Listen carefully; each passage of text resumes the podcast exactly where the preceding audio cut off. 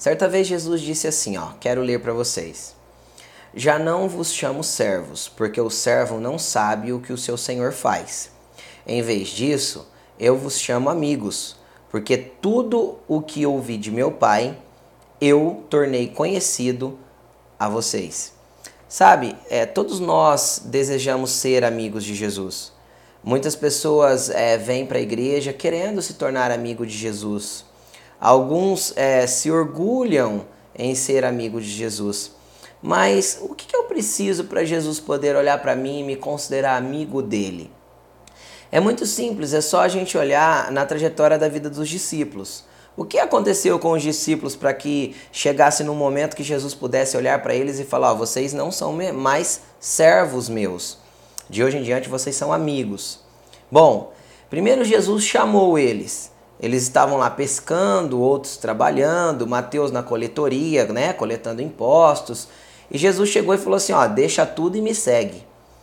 A primeira implicação de querer ser amigo de Jesus, ele vai requerer de você algumas coisas que às vezes você não está disposto a entregar, mas ele vai querer.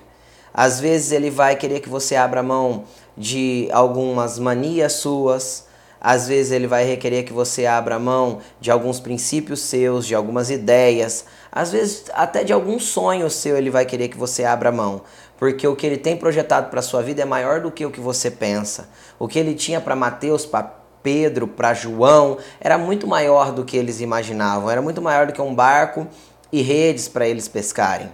Então, o primeiro passo para eu caminhar para ser amigo de Jesus é, é abrir mão ah, da minha própria vida e começar a segui-lo incondicionalmente. Começar a segui-lo na direção que ele quer que a gente vá. Segundo ponto, eles seguiram Jesus durante três anos e meio uh, sem saber aonde Jesus ia.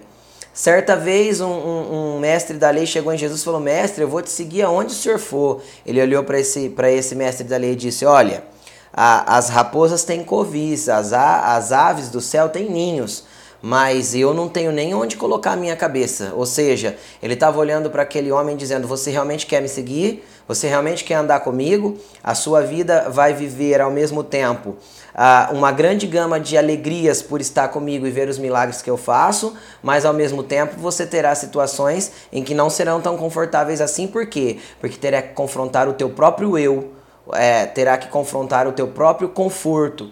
E, e, e, assim será na nossa vida também hoje.